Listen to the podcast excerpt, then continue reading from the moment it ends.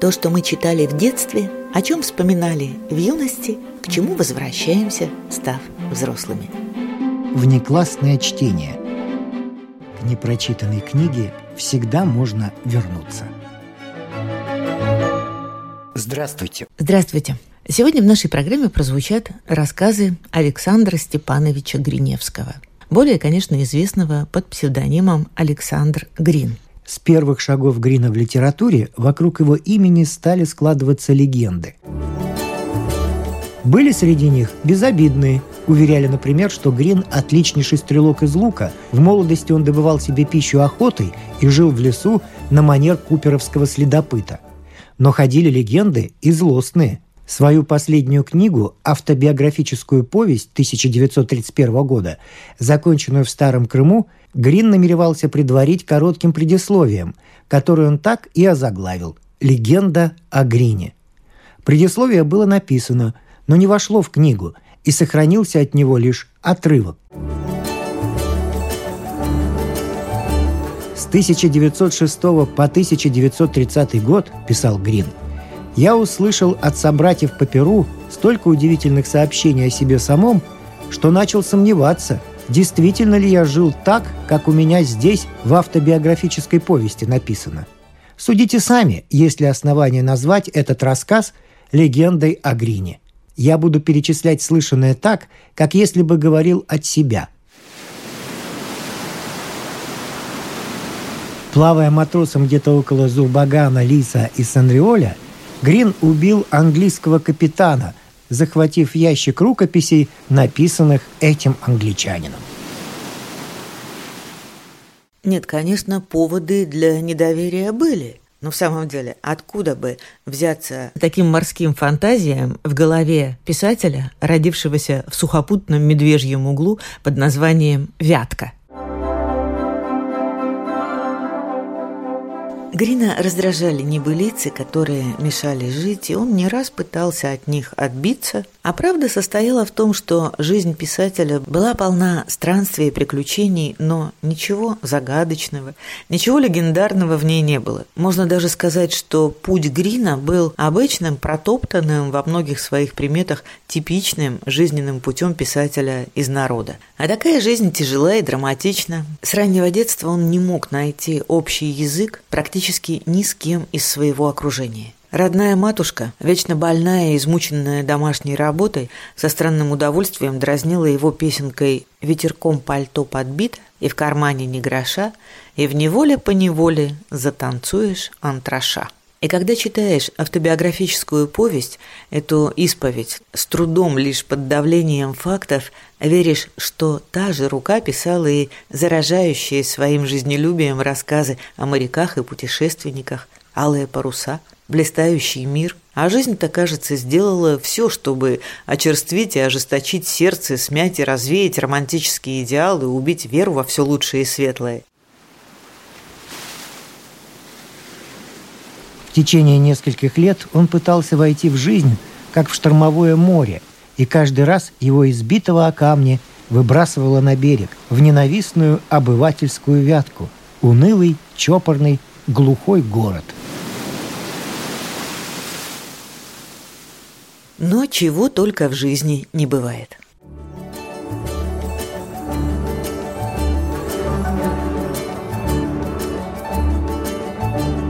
И тем не менее он вошел в историю литературы как создатель страны Гренландии, где происходит действие многих его произведений, в том числе самых известных романа «Бегущая по волнам», «Феерии», «Алые паруса», ну и менее известных рассказов, которые сегодня мы предлагаем вашему вниманию.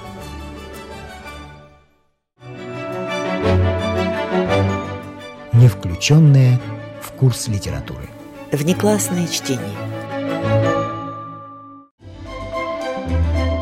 – Александр Степанович Грин «Любимый».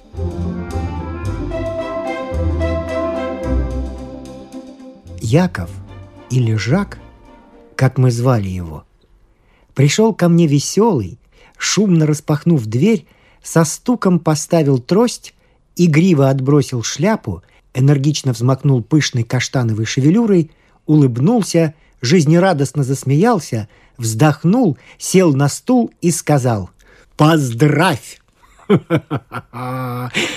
«Поздравляю!» — с любопытством ответил я. «Что, выиграл?» «Хуже!» «Дядя умер?» «Хуже!» «Тогда не знаю. Расскажи». «Женюсь!» — выпалил он и расхохотался. Влюблен и женюсь! Вот тебе!» Я развел руками и пристально посмотрел в его лицо. Жак, мой приятель Жак, завсегдатый увеселительных мест, театров и кафе, был трезв, глядел на меня ясными голубыми глазами и вовсе не обнаруживал стремления закричать петухом. В таких случаях принято говорить «рад за тебя, дружище» или «ну что же, дай бог». Я предпочел первое и сказал «очень радуюсь за тебя». «Еще бы ты не радовался!» – самоуверенно заявил он, переворачивая стул и усаживаясь на него верхом. «Ты должен, слышишь? Ты обязан с ней познакомиться. Она чудо, ангел, добрая, милая, хорошенькая, прелесть, а не женщина, восторг, а не человек». М «Да, но сознаешь ли ты, почему я выхожу за... Ой, то есть, почему я женюсь?» Я смертельно ее люблю. Я обожаю ее. Ах, Вася! Ну ты увидишь, увидишь!» В его захлебывающихся словах звучало искреннее чувство, а глаза сделались влажными, и от этого в моей душе, душе старого холостяка, что-то заныло. Не то грусть, не то зависть. Может быть, также сожаление о Жаке, терявшем с этого дня для меня свою ценность, как непоседы и собутыльника. Вздохнув, я побарабанил пальцами и спросил. «Ай, как же это так скоро? Ведь еще на прошлой неделе мы ночевали у этой очарова...» «Дай замолчи!» Жак зажмурился и сжал губы. Пожалуйста, не вспоминай. Я стараюсь не думать больше о, о, о этом. Нет, решено. Я люблю и буду порядочным человеком. Да, сказал я. Я в восторге от тебя, Жак. Ну расскажи-ка, как, что? Все это так неожиданно. Жак воодушевился и в пылких, бессвязных словах изложил мне историю своей любви. На прошлой неделе у знакомых он встретился с удивительным и так далее существом, остолбенел с первого взгляда, стал ухаживать при лунном свете, говорить о сродстве душ, вздыхать, таять, забывать есть, словом, переделывать все то, что принято в таких случаях. А через пять дней упал на колени, рыдая целовал ее ноги и получил согласие. Что же, – размышлял я. Жак не очень глуп, красив, богат, с добрым сердцем. Дай ему Бог. Она, рассказывал Жак, дочь состоятельного чиновника, кончила гимназию, а теперь мечтает поступить в консерваторию. Ведь это хорошо в консерваторию.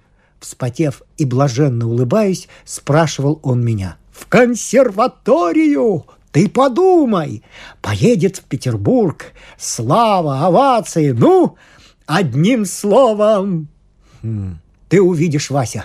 Ах, слушай, ну ей-богу же, это удиви, это ангел, Вася, милый. Милый Жак, грустно сказал я, я растроган. Я будь счастлив. Нервы Жака не выдержали – он вскочил со стула, опрокинул курительный столик, бросился мне на шею и выпустил лишь минут через пять, оглушенного и полузадушенного. На щеке моей еще горели следы его слез, а жилет и усы запахли бриллиантином. Я отдышался, пришелся в себя и вытер лицо платком. «Бегу!» Жак стремительно сорвался и затрепетал. Бегу к ней, опоздаю!» Но он схватил мою руку и стал калечить ее. «Ну, ну, ты понимаешь, я не могу. Я... Прощай!» «Слушай», — сказал я, — «когда же я увижу?» «Ай, да, какой я дурак! Дорогой Вася, сегодня в театр. Мы там, то есть я и она, конечно, с мамой и дядей. Ну, жму тебе руку. Прощай!» В одно мгновение он схватился за ручку двери, отдавил мне ногу, шляпа как-то сама вспрыгнула ему на голову, и Жак исчез, оставив после себя опрокинутый столик, рассыпанные сигары и забытую трость.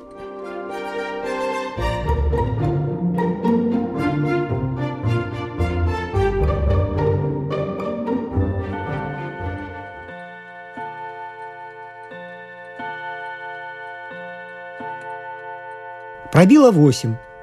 Что же еще взять с собой?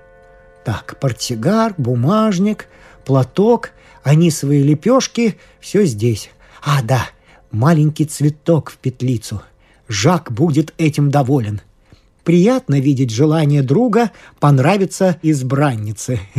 Я выдернул из букета камелию, и она вспыхнула на сюртуке. Итак, еду. Некоторые говорят, что грустно быть холостяком. да, с одной стороны. Кучер быстро доставил меня к подъезду театра.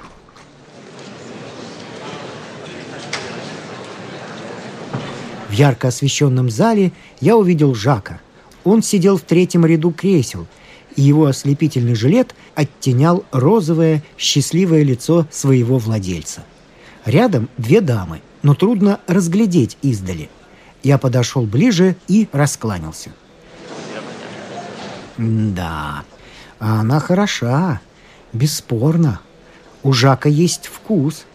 Маленькая, золотистая блондинка, матовая кожа овального личика и темные, грустные, как вечерние цветы, глаза.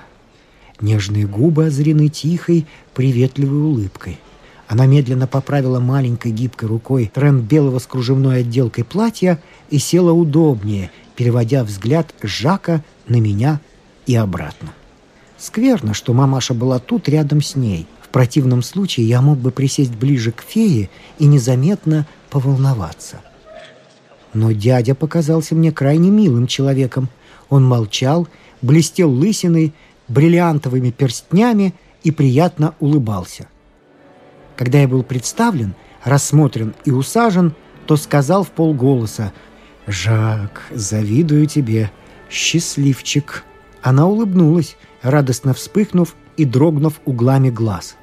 Он самодовольно, с оттенком пошлости. Дядя сказал, «Когда я был в Бухаре...» После этого он приятно улыбнулся и смолк потому что Жак начал рассказывать нечто необъяснимое. Из его слов я мог лишь понять, что есть погода, театр, что он любит всех людей и завтра купит новую лошадь. Когда он кончил, дядя сказал, «Я, видите ли, был в Бухаре и...» Но ему помешал оркестр.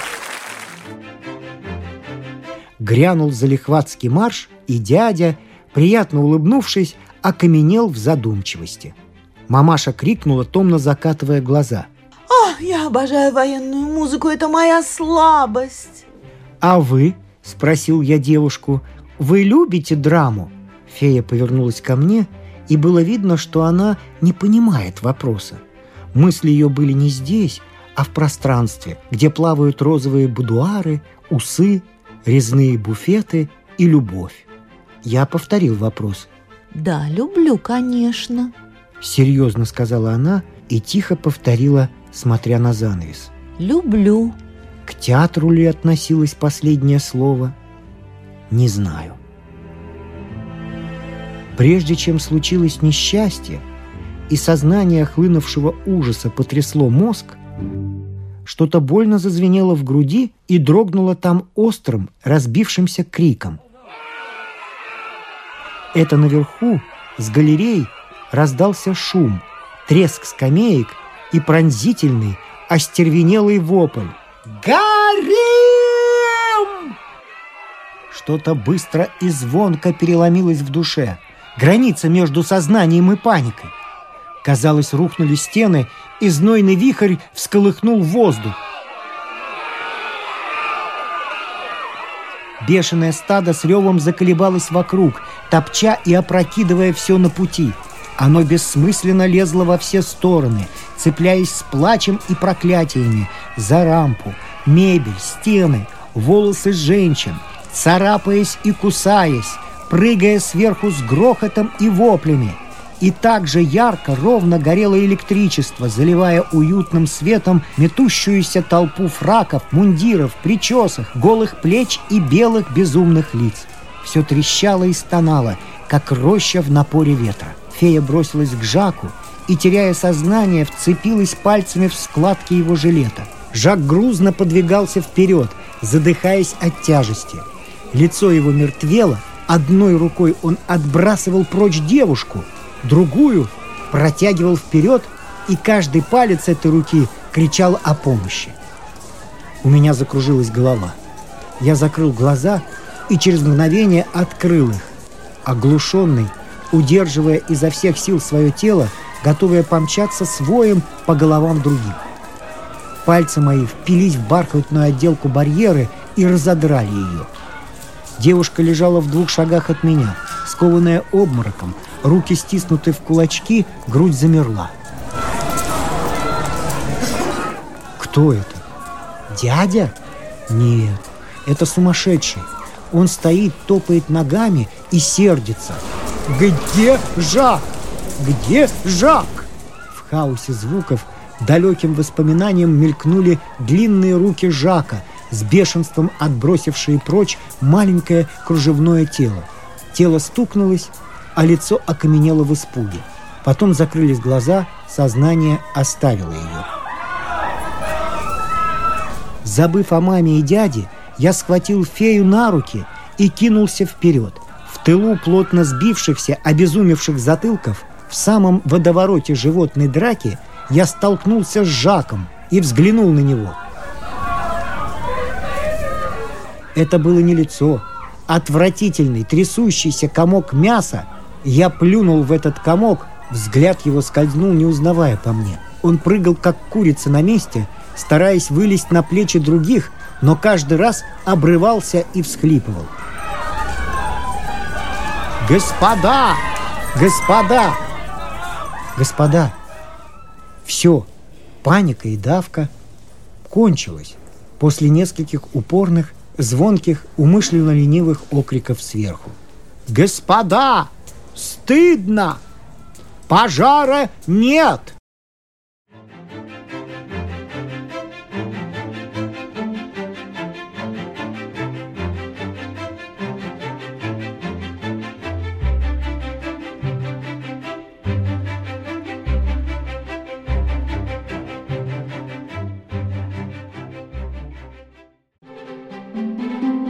Не включенное в курс литературы. Внеклассное чтение. К непрочитанной книге всегда можно вернуться. Александр Степанович Грин «Происшествие в улице Пса». Похож на меня и одного роста. Окажется выше на пол головы, мерзавец. Из старинной комедии.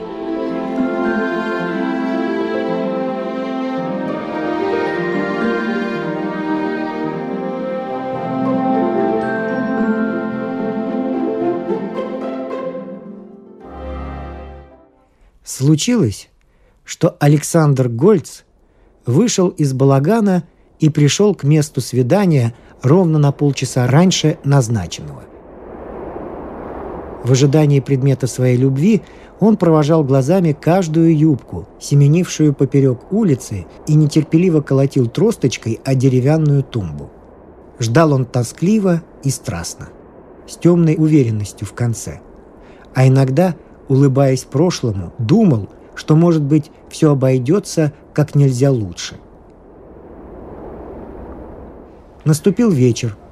Узенькая, как щель, улица пса туманилась золотой пылью, из грязных окон струился кухонный чад, разнося в воздухе запах пригорелого кушанья и сырого белья. По мостовой бродили зеленщики и трепишники. заявляя себе хриплыми криками. Из дверей пивной то и дело вываливались медлительные в движениях люди.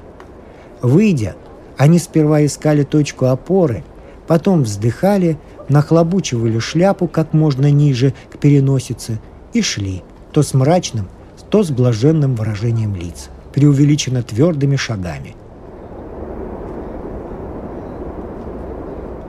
«Здравствуй!» Александр Гольц вздрогнул всем телом и повернулся.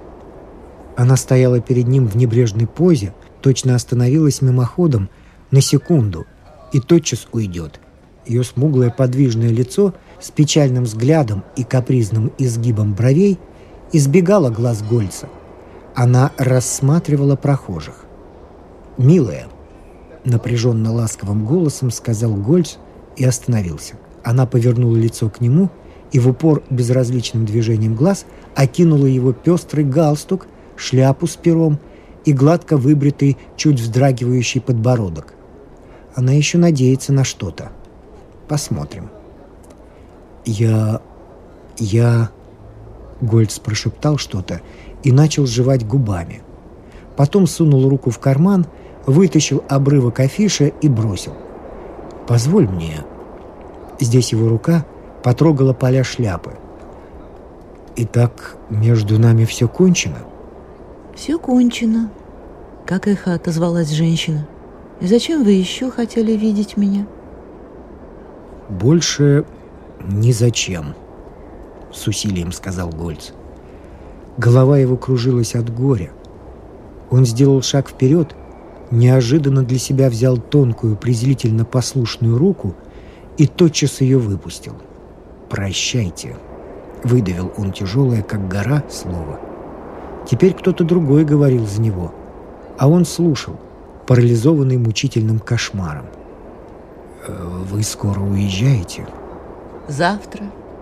«У меня остался ваш зонтик». «Я купила себе другой. Прощайте». Она медленно кивнула ему и пошла. Тумба оказалась крепче тросточки Гольца. Хрупкое роговое изделие сломалось в куски. Он пристально смотрел в затылок ушедшей девушки, но она ни разу не обернулась. Потом фигуру ее заслонил угольщик с огромной корзиной, кусочек шляпы, мелькнувший из-за угла. Это все.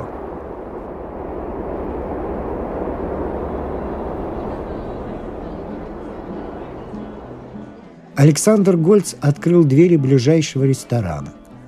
Здесь было шумно и людно. Косые лучи солнца блестели в густом войске бутылок дразнящими переливами. Гольц сел к пустому столу и крикнул. «Гарсон!» Безлично почтительный человек в грязной манишке подбежал к Гольцу и смахнул пыль со столика. Гольц сказал «Бутылку водки». Когда ему подали требуемое, он налил стаканчик, отпил и плюнул. «Гарсон!» – заорал Гольц. «Я требовал не воды, черт возьми! Возьмите эту жидкость, которой много в любой водосточной катке, и дайте мне водки! Живо!» Все, даже самые флегматичные, повскакали с мест и кольцом окружили Гольца. Оторопевший слуга – клялся, что в бутылке была самая настоящая водка. Среди общего смятения, когда каждый из посетителей отпивал немного воды, чтобы убедиться в правоте Гольца, принесли новую, запечатанную бутылку. Хозяин трактира с обиженным и надутым лицом человека, непроизвольно очутившегося в скверном, двусмысленном положении, вытащил пробку сам.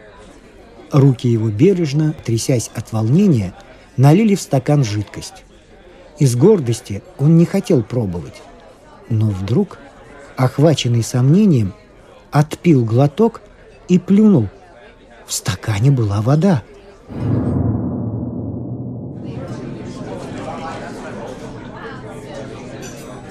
Гольц развеселился и, тихо посмеиваясь, продолжал требовать водки.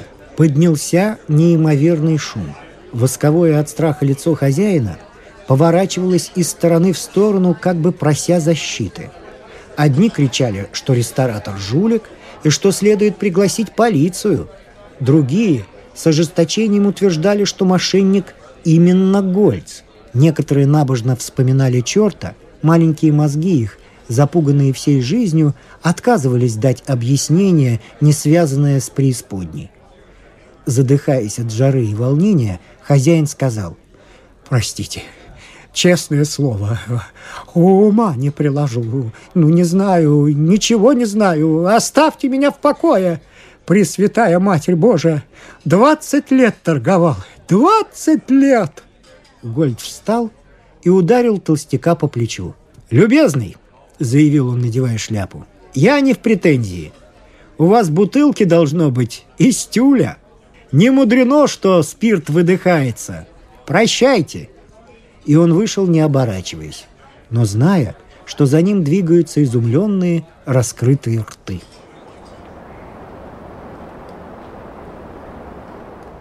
Историк, со слов которого написал я все выше и ниже изложенное, с момента выхода Гольца на улицу сильно противоречит показаниям мясника.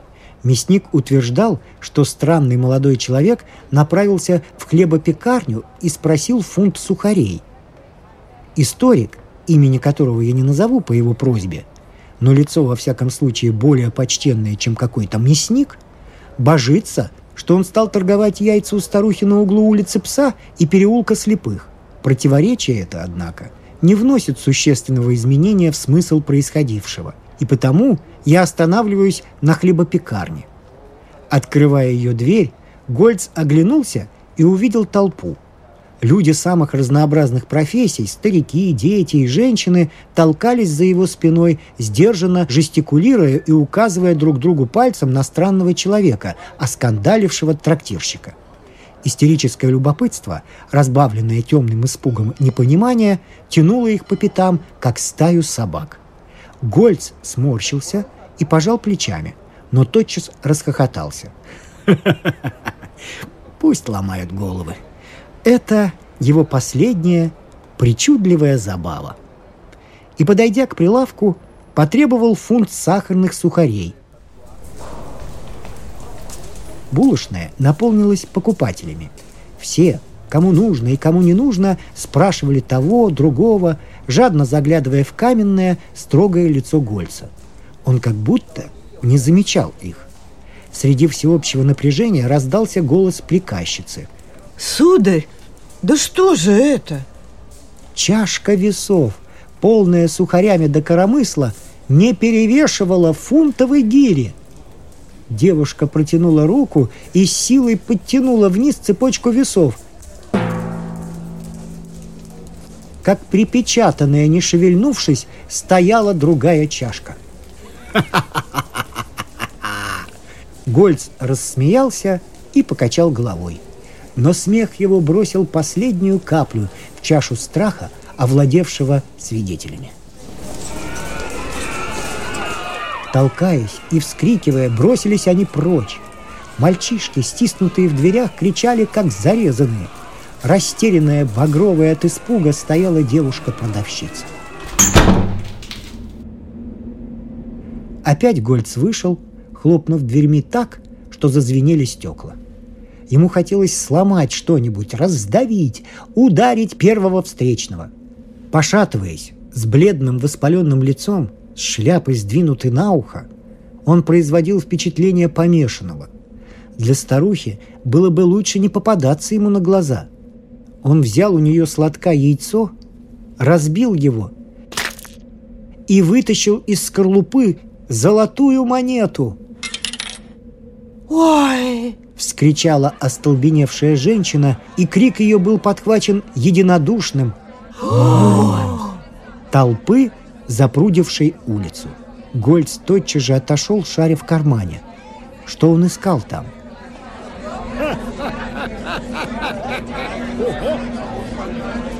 Черт знает, что такое.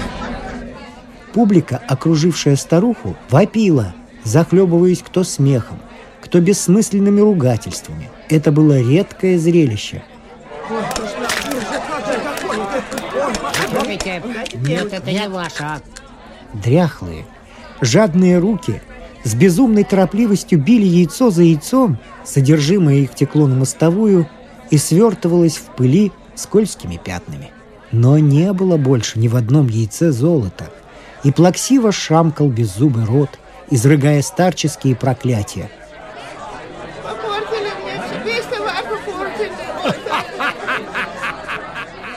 Кругом же, хватаясь за животы, стонали от смеха люди.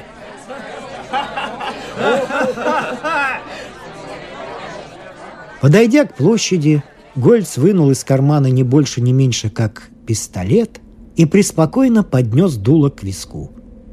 Светлое перо шляпки, скрывшееся за углом, преследовало его. Он нажал спуск.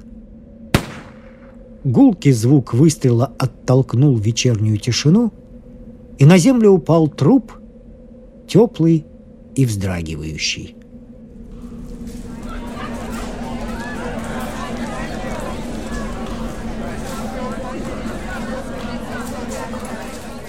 От живого держались на почтительном расстоянии. К мертвому бежали, сломя голову. Так это человек просто. Так он действительно умер? Это человек, правда? Проходит. А, ну проходит, проходил. Да кто это такой-то был? Гул вопросов и восклицаний стоял в воздухе. Записка, найденная в кармане Гольца, тщательно комментировалась. Чего он застрелил? За какой-то девицы? Из-за юбки? Тьфу! Человек, встревоживший целую улицу, человек, бросивший одних в наивный восторг, других в яростное негодование, напугавший детей и женщин, вынимавший золото из таких мест, где ему быть вовсе не надлежит, этот человек умер из-за одной юбки. Ха-ха-ха. Чему же еще удивляться? Надгробные речи над трупом Гольца были произнесены тут же, на улице, ресторатором и старухой. Последняя – радостно взвизгивая, кричала. «Шарлатан!» Ресторатор же злобно и сладко бросил. «Так...» Обыватели расходились под ручку с женами и любовницами. Редкий из них не любил в этот момент свою подругу и не стискивал крепче ее руки. У них было то, чего не было у умершего. В глазах их он был бессилен и жалок. Черт ли в том, что он наделен какими-то особыми качествами? Ведь он был же несчастен все-таки. Как это приятно! Как это невыразимо приятно! Не сомневайтесь, все были рады. И подобно тому, как в деревянном строении затаптывают тлеющую спичку, гасили в себе мысль а может быть, может быть ему, может быть ему было нужно что-нибудь еще?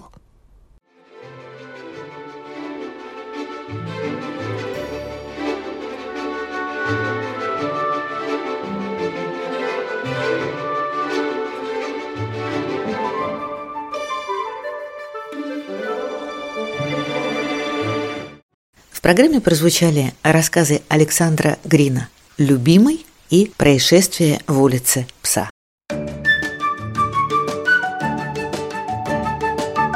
Внеклассное чтение.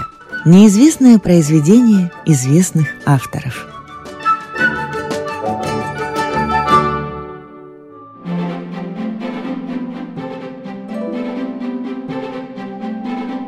С вами прощаются актеры Наталья Щеглова и Вадим Гросман. Музыкальный редактор Виктор Петров.